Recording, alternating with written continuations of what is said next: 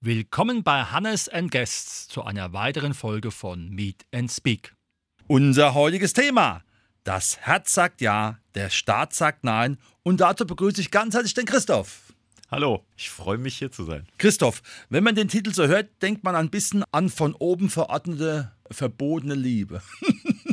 das kann man so nennen. Ähm, es wird ähm, einem grundsätzlich unterstellt, dass man entweder das äh, zum Schein macht, ja, und dass äh, die, die Person, also der Partner oder die Partnerin, ähm, eine Aufenthaltserschleichung machen möchte. So nennt man das äh, im Amtsdeutsch. Das heißt, sie möchte eine Aus Aufenthaltsgenehmigung und sobald sie dann hier ist, dann äh, wird entweder lässt man sich scheiden oder trennt sich und dann ist die Person hier und das möchte man verhindern. Mhm. Kannst du mal speziell zu deinem Fall was sagen, damit die Hörerinnen und Hörer auch einen Einblick bekommen, was da alles im wahrsten Sinne des Wortes schiefgelaufen ist? Ja, also muss ich ein bisschen ausholen. Ich bin seit 25 Jahren äh, privat mit äh, quasi einer zweiten Familie äh, mit Kamerun verbunden. Das ist in Westafrika. Ja? Und seit 2015 bin ich regelmäßig in Ostafrika, so in Kenia. Und meine jetzige Frau, also meine heutige Frau, ähm, ist aus Kenia und die habe ich ähm, in Kenia kennengelernt und ähm, die habe ich in gut vier Jahren ähm, hierher geholt. Ja, vier Jahre deswegen, weil als also quasi die Behörden mitgekriegt haben, dass wir eine Beziehung haben, ähm, wurde aus einem Visa-Antrag für ein Besuchsvisum, der damals innerhalb von drei Tagen genehmigt wurde, ein kategorisches Nein mit der Begründung, sie wäre ja nicht rückkehrwillig. Das bedeutet, äh, sie haben ihr unterstellt, dass sie ja danach nicht zurückgeht, dass sie also ein Visum beantragt hier, äh, für, das kann man für 90 Tage beantragen und ähm, eben dann hier bleibt. Jetzt ähm, äh, sozusagen der Gegenseite zugutehalten, dass das durchaus äh, eine gängige Praxis ist. Also ich kenne auch einen Fall aus Hamburg, ähm, aber generell muss man sagen, dass äh, das eben äh, die Unterstellung ist, ja, und ähm, man das auch nicht beweisen möchte und beweisen kann. Wir haben uns über äh, Sprachvisum, Besuchsvisum, dann gab es dieses Visum für unverheiratete Paare, das hatte 2020 äh, das, der EuGH, also der Europäische Gerichtshof, im Zuge der Corona-Krise quasi ermöglicht, dass Paare sich weiterhin besuchen können, obwohl man ja kategorisch alles an Reiseverbindungen gekappt hatte. Ja, das äh, ist bei uns alles abgelehnt worden. Ja, es sind auch äh, Visa gar nicht bearbeitet worden. Ähm, und wir haben uns dann entschlossen, in Kenia zu heiraten. Ähm, das war ähm, 2021. Und da haben wir dann erlebt, oder habe ich hauptsächlich erlebt, wie man also schon auf kommunaler Ebene anfängt, äh, ich sage jetzt mal böse gesagt, ein Spielchen zu spielen. Das heißt, ähm, man muss dann ein Ehefähigkeitszeugnis beantragen. Ja, das ist ein Nachweis, dass man nicht verheiratet ist, dass man also auch heiraten kann, dass dem nichts entgegensteht. Da geht man zum Standesamt, das ist eigentlich eine Formalie. Und da wurde mir dann also von meiner werten Standesbeamtin äh, gesagt, dass ich doch von meiner zukünftigen Partnerin die Geburtsurkunde im Original, das Ehefähigkeitszeugnis im Original aus Kenia mitzubringen hätte, damit sie das prüfen können ähm, ich sage jetzt mal, da fängt das schon an, ein bisschen juristisch zu werden. Ähm, Im Paragraph 39 des Personenstandsgesetzes ist geregelt, wie das E-Fähigkeitszeugnis in Deutschland aussieht. Und da kann jeder bei Google nachlesen, im Absatz 2 steht der Satz drin, äh, der ähm, Partner hat kein Ehefähigkeitszeugnis vorzulegen. So, das ist Bundesrecht. Ich habe dann meine Standesbeamtin damit konfrontiert, weil ich kann auch lesen. Da hat sie mir dann gesagt, wenn ich das nicht beibringe, dann kriege ich es nicht. Dann habe ich sie darauf aufmerksam gemacht, dass äh, das nicht in Ordnung ist und dann hat sie mir zu verstehen gegeben, dass sie das nicht interessiert. Dann habe ich bis zu diesem Moment gedacht, okay, dann muss man sich da wehren. Also ich bin jemand, der also Regeln gerne akzeptiert, ja, wenn ich sie nachvollziehen kann und wenn sie auch irgendwo niedergelegt sind. Wenn aber Bundesrecht sagt Nein, dann ist das Nein. Ja, ähm, und ich habe dann ähm, über einen Rechtsanwalt und über eine gerichtliche Anordnung äh, durchgesetzt, dass ich diese Dinge ohne diese Unterlagen kriege. Und das führte dann auch dazu, dass ich tatsächlich äh, in dem Standesamt stand, in dem Raum stand, der Dame gegenüberstand, zusammen mit zwei Polizeibeamten, die ihr offerierten, dass wenn sie das jetzt nicht macht, was das Gericht angeordnet hat, dann wird sie mit auf die Wache genommen. Also, also dieses heißt, Kaliber, ja. Also wirklich, äh, die Dame war da sehr uneinsichtig, um es mal vorsichtig Vollkommen, vollkommen uneinsichtig. Ja. Und das muss ich sagen, habe ich noch nicht erlebt. Das ähm, habe ich in diesen Jahren, die ich in diesem Land äh, aufgewachsen bin und lebe, noch nicht erlebt. Das war aber erst der Anfang. Ja, also ähm, ich habe dann mit dem Ehefähigkeitszeugnis und die Kenianer machen das alles digital, ja, also ähm, quasi die Unterlagen digital nach Kenia geschickt, ähm, habe äh, mir dann das dort auswerten lassen. Also das dauert eine Weile, bis die das durchgesehen haben. Dann kriegt man äh, in Kenia einen Termin, ja, ähm, um ein Interview zu führen. Dann muss man die Unterlagen mitbringen. Und äh, als ich also dann, das haben wir das erste Mal im April 2021 versucht, ähm, da stellte sich dann also raus, dass sie eine äh, ähm, Beglaubigung haben wollen von äh, der Geburtsurkunde von mir. Diese Beglaubigung, das scheint mir auch so ein Spielchen zu sein, äh, kriegt man von der deutschen Botschaft in Nairobi ist die einzige Instanz. Das ist immer so, wenn man im Ausland ist, es sind die Botschaften äh, in der konsularischen Abteilung die Instanz, die einem das quasi beglaubigen äh, oder auch einem Pässe ausstellen und so Dinge. Ja. Dann bin ich also auf die Botschaft, dann ging dieses Spielchen los, so von wegen Termin oder Nicht-Termin. Ähm, und ähm, dann wurde mir also gesagt, das macht man grundsätzlich nicht. Und dann habe ich, da ich ja nun über die Jahre so ein bisschen Erfahrung hatte mit dem Auswärtigen Amt, mit den Strukturen, wie diese Abläufe sind, wer wo was zuständig ist, wer für über wen die Aufsicht führt, habe ich dann äh, den äh, Beamten dort vor Ort damit konfrontiert, dass ich mit seinem Vorgesetzten in Berlin sprechen möchte, also im Referat 509, Einzelfälle des Visumsrechts, ähm, konsularische Abteilung. Und dann wollte ich mit ihm darüber reden, mit seinem Chef, warum die konsularische Abteilung in Nairobi geschlossen ist. Das wollte er dann tunlichst vermeiden. Und so bekam ich also über eine längere Diskussion, äh, wo ich mir also auch Beistand von zwei Bundespolizisten geholt habe als Zeuge vor Ort, ja, äh, bekam ich also dann äh, eine Beglaubigung. Bundespolizisten waren das dann Deutsche oder war ja, das? Ja, das sind Deutsche, die sind vor Ort und die habe ich mir als Zeugen äh, geholt weil ich jemanden haben wollte, der als Zeuge fungieren kann über das, was hier gesprochen wird und weil sonst hat man ja nichts an, mhm. an Material und Aufzeichnungen, wenn es zu einer Auseinandersetzung kommt, ja. So, so, so bekam ich dann also diese Beglaubigung und ähm, dann ähm, konnten wir im August ähm, heiraten. Äh, mit dieser, äh, da hat man dann zwei Urkunden. Das eine ist eine ähm, Eintragungsurkunde in das kenianische Register, das andere ist die Hochzeitsurkunde. Mit der bin ich dann nach Deutschland geflogen ja, also quasi zwei Tage später. ähm, und dann habe ich äh, ein, eine Abkürzung genommen, weil ich äh, hatte erfahren zwischenzeitlich, dass äh, dann äh, das so ist, dass die also, bevor sie das hier eintragen, als deutsche Ehe, ja, gehen sie hin und machen eine Überprüfung. Und diese Überprüfung dauert vier bis fünf Jahre. Das heißt, da geht, äh, muss man das äh, hier abgeben, die Unterlagen abgeben, die Urkunden abgeben, dann wird das nach Kenia wieder geschickt, ja, und dann wird es irgendwann mal geprüft. Und da lassen sie sich mächtig viel Zeit. Ich habe das etwas abgekürzt, indem ich auf mein Einwohnermeldeamt gegangen bin und habe denen die Unterlagen vorgelegt und dann meinten sie auch, ja, sie müssten das erstmal prüfen. Dann habe ich, ohne dass ich die Unterlagen schon hingelegt hatte, habe ich gesagt, dann beschreiben Sie mir mal eine kenianische Urkunde. Wie sieht die denn aus? Was wollen Sie denn da prüfen? Ja, dann müssen Sie sich erst vom RP in Darmstadt anweisen lassen. Also hat überhaupt keinen Plan, was sie denn da prüfen wollen. Dann habe ich gesagt, und dann äh, möchte ich gerne mal wissen, wo drin steht, in welcher Verwaltungsvorschrift drin steht, dass sie das prüfen. Ja, ja das machen wir immer so. Also das interessiert mich nicht, was sie immer so machen. Ich äh, stelle dann mal formal fest, dass sie mir hier unterstellen, dass das gefälscht ist. Der Tatverdacht einer Urkundenfälschung, das heißt eine falsche Unterstellung, ist eine Straftat. Das heißt, ich gebe Ihnen jetzt die Möglichkeit, das zu beweisen. Wenn Sie das nicht können, dann werden wir hier im Raum, hole ich die Polizei, machen wir ein Ermittlungsverfahren auf. Ja? Äh, und dann habe ich gesagt, und dann gehen Sie mal rüber zu Ihrer Kollegin der Standesbeamtin, fragen Sie die mal, was passiert, wenn Sie mit mir Spielchen spielen. Ja, das war ja die, wo ich gerade ja. erzählt habe, ne, wo ich also vorher äh, quasi äh, das auf die ganz harte Tour gemacht habe. So, und dann war es also, oh Wunder, ohne weiteren Widerstand möglich, dass ich also am nächsten Tag mir eine erweiterte Meldebescheinigung abholen kann über die Eintragung dieser Ehe. Das bedeutet, und das ist jetzt der Grund, weshalb, wir, weshalb ich das gemacht habe, es ist eine deutsche Ehe nach deutschem Recht. Das die wird sozusagen übertragen von Kenia in nach Deutschland. Richtig. Da gibt es äh, ein Abkommen von 1978 über die wechselseitige Anerkennung von Ehen zwischen Kenia und Deutschland. Ja? Also auch das hat eine Rechtsgrundlage, da habe ich sogar einen Anspruch drauf. Ja? da steht auch nichts davon, dass sie es prüfen müssen, weil das eigentlich genau dann formal vorher passiert ist, wenn man solche äh, äh, völkerrechtlichen Abkommen hat. Ja? Naja, und ähm, dann hatte ich also diese erweiterte Meldebescheinigung, mit der sind wir dann hingegangen, haben das Visum zum Ehegattennachzug beantragt in Kenia. Da wusste natürlich die Botschaft, dass sie eigentlich raus ist aus dem Spiel, weil erstens die Botschaft das nicht zu entscheiden hat, sondern die lokale Ausländerbehörde. Das ist bei mir die Ausländerbehörde in Dieburg. Und dann muss ich jetzt mal dazu sagen, das ist die einzige vernünftige Ausländerbehörde, die ich kenne. Die haben es nämlich tatsächlich am Ende so weit getrieben, dass sie also mit mir zusammen gegen die Botschaft operiert haben.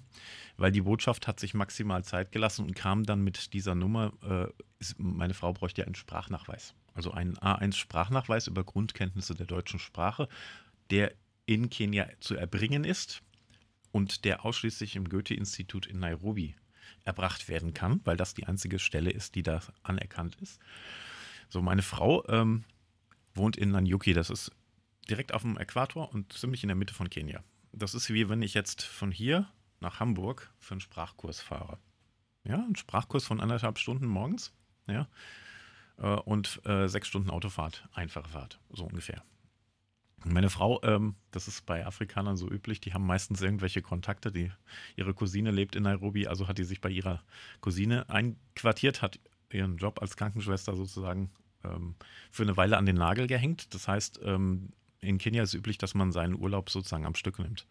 Das heißt on Bock. Das ist, da ist man dann mal einen Monat, weg. Ja? Und äh, das hat sie gemacht, hat diesen Sprachkurs äh, angefangen und ich habe parallel mal ein bisschen recherchiert. Und jetzt kommt es, und das ist eigentlich der Skandal hier. Ähm, im Jahre 2012 hat das Bundesverwaltungsgericht ähm, das Ganze untersagt. Das heißt, die haben gesagt, dass diese Erfordernis eines Sprachnachweises, die seit 2007 im Paragraph 30 vom Ausländergesetz äh, drinsteht, dass die rechtswidrig ist, äh, weil sie nicht dazu dient, äh, einen Ehegattennachzug, das heißt einen verfassungsrechtlichen Anspruch auf das Führen der Ehe sozusagen äh, zu blockieren. Und der Sprachnachweis kann auch im Inland erbracht werden. Das war 2012.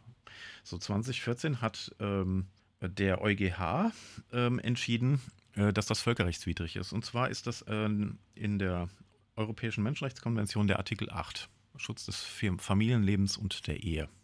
Ähm, da kommt noch dazu, dass es eine Richtlinie gibt von 2003 der EU, die das Gleiche sagt. Ähm, und ähm, dann kommt ja noch der Artikel 6 des Grundgesetzes von 1949, ne?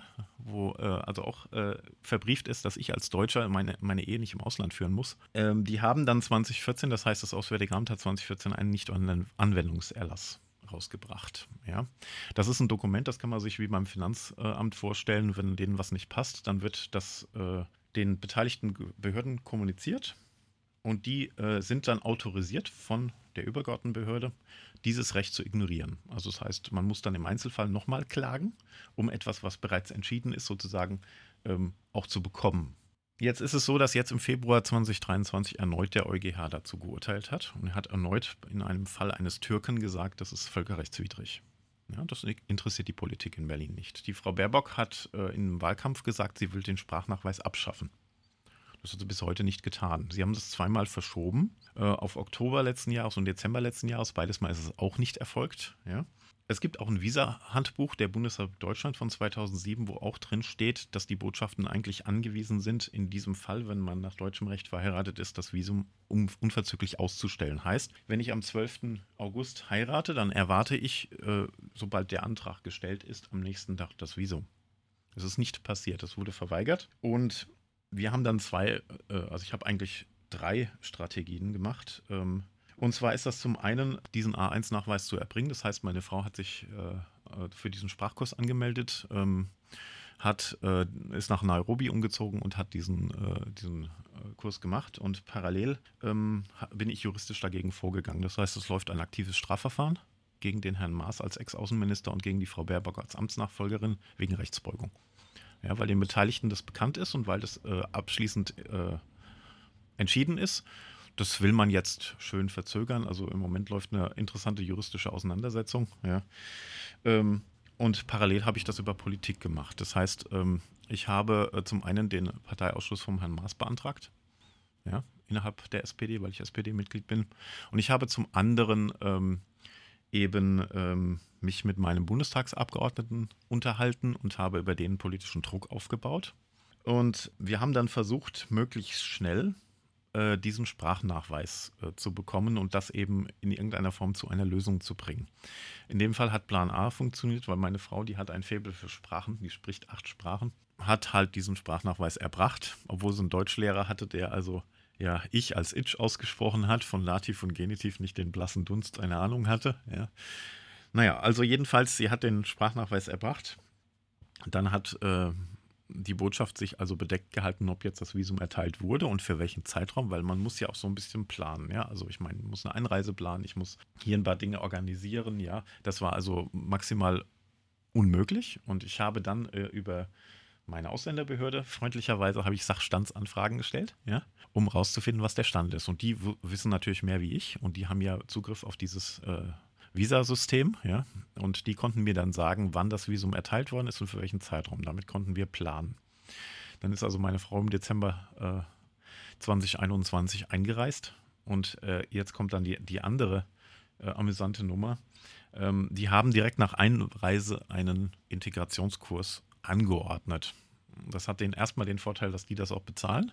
Das ist aber nichts anderes wie ein A1-Sprachnachweis. Also sprich, da wird ein A1-Kurs nochmal gemacht und ein Integrationskurs im Sinne von, wie der in Deutschland funktioniert und all solche Dinge. Ja? Das war also das, was sich quasi anschloss. So, meine Frau ist jetzt seit 2021 hier. Sie ist ähm, mittlerweile äh, hier in Lohn und Brot. Das heißt, sie arbeitet hier.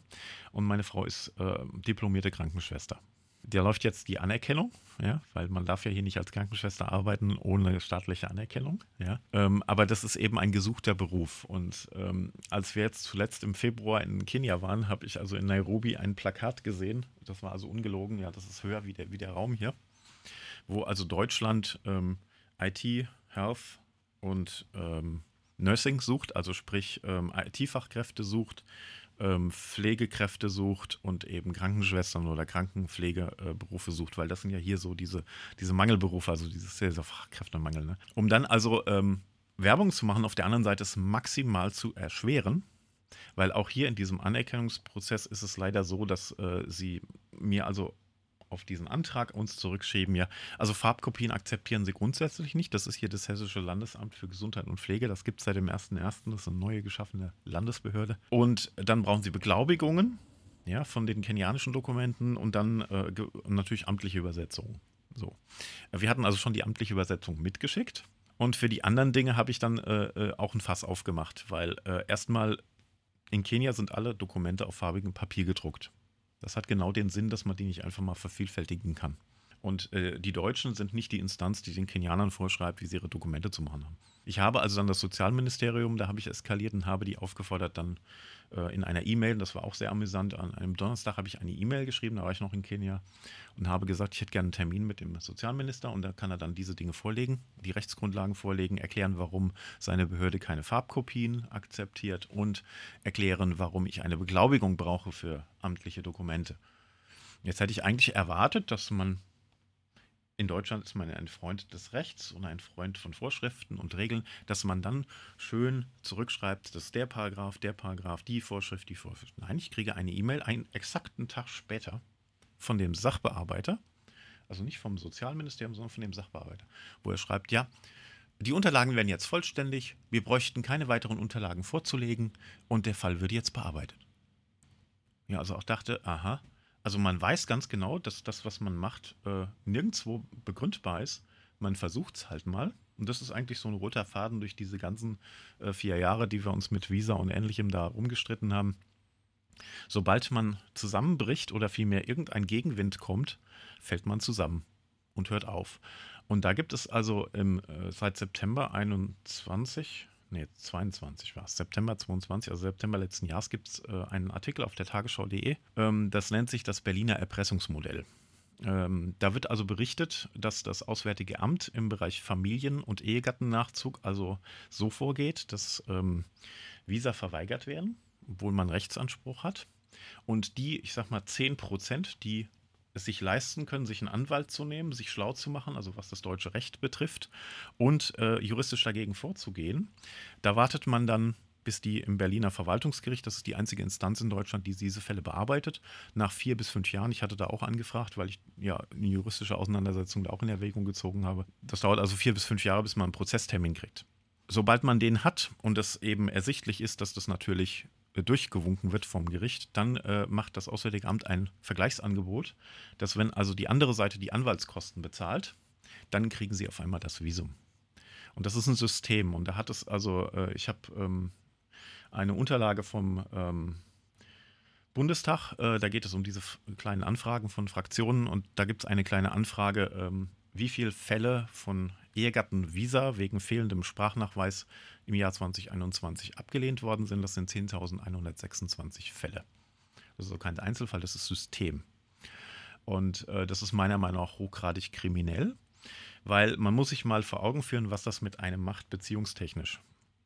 Wenn man einen Hochzeitstermin hat im April und der dann platzt, weil, un, weil äh, Unterlagen nicht da sind, weil Unterlagen verweigert werden, obwohl man einen Rechtsanspruch hat, weil man dann vier, fünf Jahre wartet. Wir haben so also eine gute Freundin, die ähm, habe ich kennengelernt äh, 2019. Da hatte die äh, also ein solches Visum beantragt in Nairobi. Da habe ich ja in der Botschaft getroffen. Und äh, jetzt, 2023, saß sie immer noch in der Botschaft und wartete darauf, dass sie dieses Visum dann mal kriegt. Ja, also die haben sich quasi nicht gewehrt, die haben darauf gewartet, dass dann irgendwann mal was entschieden wird. Und da lassen die sich maximal Zeit. Und das äh, ist hier das Problem. Und ähm, man also auch nicht davor zurückschreckt, obwohl man schon von Gerichten gesagt bekommen hat, dass das so nicht funktioniert, es weiterzumachen. Und dann aber hier vom Fachkräftemangel zu reden, von der Anwerbung von Arbeitskräften zu reden, insbesondere in diesen Berufen und davon, dass man ja jetzt ein Punktesystem machen will, dass man das ja attraktiver gestalten will. Und ähm, was man in der Realität macht, ist das genau Gegenteil davon. Und ich habe jetzt aktuell oder wir haben aktuell in unserem Freundeskreis drei Fälle, die aktiv laufen. Und da habe ich halt jetzt einen Fall in München, wo sie in, im Standesamt genau dasselbe Spiel gespielt haben und ich habe dem dann genau diesen Ratschlag erteilt. Der hat eine E-Mail geschrieben. Da haben sie dann geschrieben, ja, ja, das wäre ja alles Quatsch, was er sagt, haben ihm aber das Ehefähigkeitszeugnis mitgeschickt in der Antwort. Ja. Also das äh, muss ich sagen. Also es ist quasi leichter, im Asylverfahren nach Deutschland zu kommen, als geordnet und äh, mit einer klaren Perspektive. Nee, das ist es nicht, weil ähm, ich habe mal einen Fall in, in, in Hamburg, wo also tatsächlich jemand auch aus Kenia, die ist also quasi nach, mit einem Besuchsvisum eingereist und ist dann hier geblieben, war fünf Jahre hier illegal. Und das ist ein Riesendrama gewesen und ist ein Riesendrama. Die haben dann auch in Deutschland geheiratet und hatten Gott sei Dank eine verständnisvolle Ausländerbehörde. Also das, das äh, macht keinen Sinn, weil erstmal, wenn man hier mit Asyl einreist, dann ist es so, dass die einem ja einen Ort zuweisen. Das heißt, da kann man auch nicht zusammenleben. Ja? Ähm, das andere ist, ich bin kein Freund davon, das System zu missbrauchen. Ja, weil wenn ich aus Kenia komme, habe ich keinen Asylanspruch. Da wird niemand verfolgt. Ja, und ähm, es ist auch nicht zielführend, weil arbeiten darf ich ja auch nicht. Ja, also wenn ich hierher komme. Und äh, meine Frau ähm, wollte von Anfang an in ihrem Beruf arbeiten. Äh, ich bin da auch ein Freund davon, dass sie arbeitet und dass sie nicht äh, nur als Hausfrau sozusagen äh, zu Hause sitzt. Ja, das ist generell ähm, so, dass die legalen Möglichkeiten einer Migration, und das ist jetzt generell so, die sind nicht existent oder sie werden blockiert. Und natürlich versuchen das Leute auch mit äh, dieser Strategie ähm, und das ist natürlich auch etwas, was die ja immer als Begründung anführen. Also wenn man sich die politische Diskussion anguckt, ähm, dann ähm, ist es immer so, dass sie sagen, ja, die kommen ja illegal und die wollen ja nicht zurückgehen. Das ist das andere. Diese äh, Geschichte mit dieser Rückkehrwilligkeitsprüfung. Ähm, wenn man ein Besuchsvisum beantragt, dann gibt man eine Verpflichtungserklärung ab. Das habe ich jedes Mal gemacht. Das ist ein Dokument, das macht man bei der Ausländerbehörde. Das ist ein amtlicher Vorgang. Da muss man ähm, Gehaltsnachweise vorlegen, da muss man ähm, Arbeitsverträge vorlegen, da muss man ähm, sozusagen sich äh, die Hosen runterziehen und dann wird auch vom Arbeitgeber ein Dokument gefordert, äh, was der unterschreibt, von wegen, dass man da beschäftigt ist, dass man unbefristet beschäftigt ist, dann gibt es ein Mindesteinkommen und dann ähm, bürgt man für fünf Jahre. Und zwar insbesondere für den Fall, dass die Person nicht zurückkehrt und da bleibt. Das heißt, die Abschiebekosten und alles muss man dann quasi bezahlen. So. Und dann, wenn man das abgelegt hat, ich sag mal, diesen, äh, ja, wie sagt man, wie heißt das finanziell, diesen Offenbarungseid, ne? Mhm. wenn man das also abgelegt hat, dann wird einem, dann muss man einen Flug buchen, ja, und das, dann kann man erst das Visum beantragen. Ja, das heißt, ich lege da locker 2.000, 3.000 Euro hin, ja, für diesen ganzen Mist, um mir dann sagen zu lassen, ja, sie ist ja nicht rückkehrwillig. Das heißt, dann fällt das in sich zusammen, dann bleib, kann ich gucken, ob ich die Flüge noch storniert kriege und alles andere ist sozusagen mein, mein, meine Ausgabe. Und da kommt noch dazu, dass das nicht zulässig ist, weil im, im Schengen-Kodex, das ist ja ein Schengen-Visum, dieses Besuchsvisum, ja, äh, da ist es also so, dass die äh, Ablehnungsgründe klar definiert sind und da gehört nicht Rückkehrunwilligkeit oder sowas dazu. Und ich habe jetzt äh, im Rahmen meines äh, Strafverfahrens gegen die Bundesregierung oder vielmehr das Auswärtige Amt, äh, habe ich die Gegenseite aufgefordert, äh, dann mal das zu begründen. Das heißt, normalerweise muss man solche Sachen, wenn man das ablehnt, ja begründen. Wir sind dann auch immer in Remonstration gegangen, aber ich meine, das ist ein Witz, weil die Stelle, die dann die Remonstration bearbeitet, ist die Stelle, die das Visum abgelehnt hat, nämlich die deutsche Botschaft. Die wird also nichts anderes entscheiden, wie das, was sie vorher entschieden hat. Ja? Da ist es also so, dass sie das nicht erklären können. Also ich habe die aufgefordert, äh, auf zwei Stellen hinterm Komma mal zu begründen, wie viel an Geld der Bundesrepublik Deutschland entsteht, wenn meine Freundin damals Freundin, nicht rückkehrwillig wäre und abgeschrieben werden müsste und ich eine Verpflichtungserklärung abgegeben habe. Ja, das sind 0,0 Euro. Aber man macht dieses Ding und dann ist das auch völlig egal, weil ich könnte ja dagegen klagen. Dann bin ich beim Verwaltungsgericht Berlin, da habe ich ja gerade gesagt, vier bis fünf Jahre Wartezeit auf einen Prozesstermin. Dann ist die Beziehung vorbei. Ja, da braucht man nicht lange zu warten. Also das, das, die, die Zielsetzung ist, das zu torpedieren. Die Zielsetzung ist, maximale Frustration zu erzeugen. Und ähm, dann zu hoffen, dass die meisten Leute aufgeben. Und es gibt zwei Gruppen auf Facebook. Äh, das eine nennt sich Love is Not Tourism, die ist entstanden während der Corona-Krise.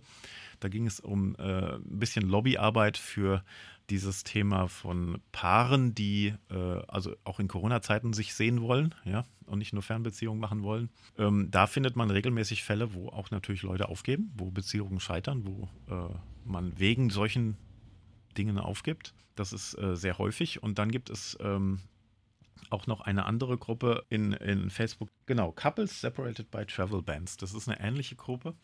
Und auch da findet sich aktuell immer noch äh, diese Geschichte, dass sich eben Leute auch Rat suchen, wie man mit Botschaften umgeht, was so die Strategien sind. Und da ist, die, ist eigentlich so der rote Faden der, dass die meisten Leute vorschlagen, dass man nach Dänemark geht, ja, ähm, um dort zu heiraten. Weil die Dänen ähm, sind äh, Teil der EU, das heißt, man hat dann ein Reiserecht innerhalb der EU, ja, ähm, und darf auch nach Deutschland einreisen. Aber die sind halt ein bisschen entspannter, was das Thema ähm, Visum für, für Hochzeit und solche Dinge betrifft. Weil das kann man hier auch machen, äh, um eben in Deutschland zu heiraten. Auch da muss man alles vorher geplant haben, muss inklusive Antrag fürs Standesamt. Und das Problem ist halt, dass man das alles vorher organisieren muss. Ja, und dann habe ich eben im Zweifel, und so haben wir das auch erlebt mit Freunden von uns, eine Hochzeitsgesellschaft, einen Hochzeitstermin und dann wird das Visum verweigert. Und dann platzt das Ganze. Und gerade bei, bei Afrikanern ist es so, dass äh, die halt unheimlich ähm, einander so, so messen, ja. Das heißt also, wenn man äh, Leute nicht informiert, äh, dass man heiratet, dann ähm, gehen die teilweise die ghosten ein. Also das heißt, die, die wollen nicht mehr mit einem reden, weil sie sich eben missachtet fühlen. Ja, also das hat unheimlich äh, sensibel mit, mit Respekt und solchen Themen zu tun. Und dann, wenn man dann eben sich so weit aus dem Fenster lehnt, um das alles zu organisieren und das dann wegen sowas platzt, ja, das ist natürlich hochgradig peinlich. Ja, deswegen haben wir das auch so gemacht, dass wir standesamtlich in Kenia geheiratet haben.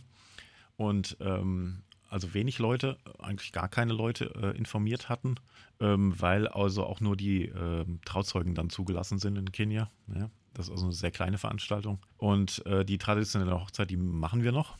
Ja, das ist halt dann ein Riesenfass. Ja, das ist also nicht so wie hier. Und ähm, da war es aber auch so, dass dann jemand Wind davon bekam und ähm, die fanden das dann so schl schlimm, dass sie nicht informiert wurden. Ja, wir haben denen zwar erklärt, was da gelaufen ist und dass dann auch noch der Termin mehrfach verschoben wurde. Ähm, aber die haben das nicht verstanden oder wollten es nicht verstehen. Und das sind eben auch Dinge, die natürlich, äh, sage ich mal, wenn man das jetzt mal juristisch bewertet, die nicht akzeptabel sind. Weil ich habe ähm, mir hier von diesem Land nicht genehmigen zu lassen, mit wem, ich heirate. Und äh, wenn ich verheiratet bin, ja, dann habe ich das Grundrecht, diese Ehe auch zu führen. Und das ist auch das, was man in den, in den äh, Gerichtsbeschlüssen nachlesen kann. Ähm, dass es eben regelmäßig da drin steht, dass dem einem Deutschen ähm, äh, es nicht verweigert werden kann, seine Ehe in Deutschland zu führen. Ja, ich habe also ähm, einen, einen Freund, der ist jetzt ausgewandert, ja, weil man also seine Frau jetzt seit fünf Jahren hier nicht reinlässt. Der hat es also seit fünf Jahren verheiratet und kann die Ehe nicht vollziehen, es sei denn, er fliegt nach Afrika. Und das ist natürlich auch etwas, was man nicht ständig machen kann. Ja.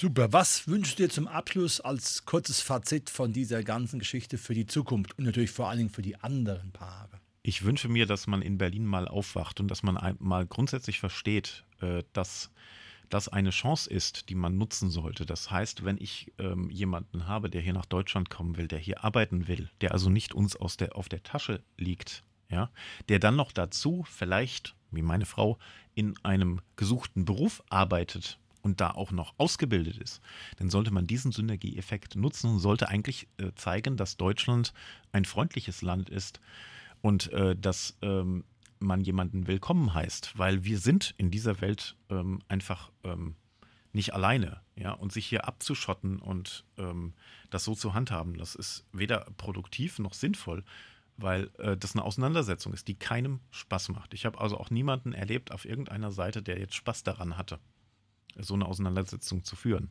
Ja? Also ich wünsche mir, dass man aufwacht und das umsetzt, was einem vor jetzt ja elf, Jahr, elf Jahren ja, gesagt worden ist. Wunderbar. Ja. Da hast du dich richtig gut eingesetzt. Das war heute unser Thema. Das Herz sagt ja, der Staat sagt nein, aber hoffentlich nicht mehr lang. Und deshalb wünscht dir Christoph alles Gute und vor allen Dingen den anderen, die auch noch in diese Richtung gehen wollen. Ich danke dir.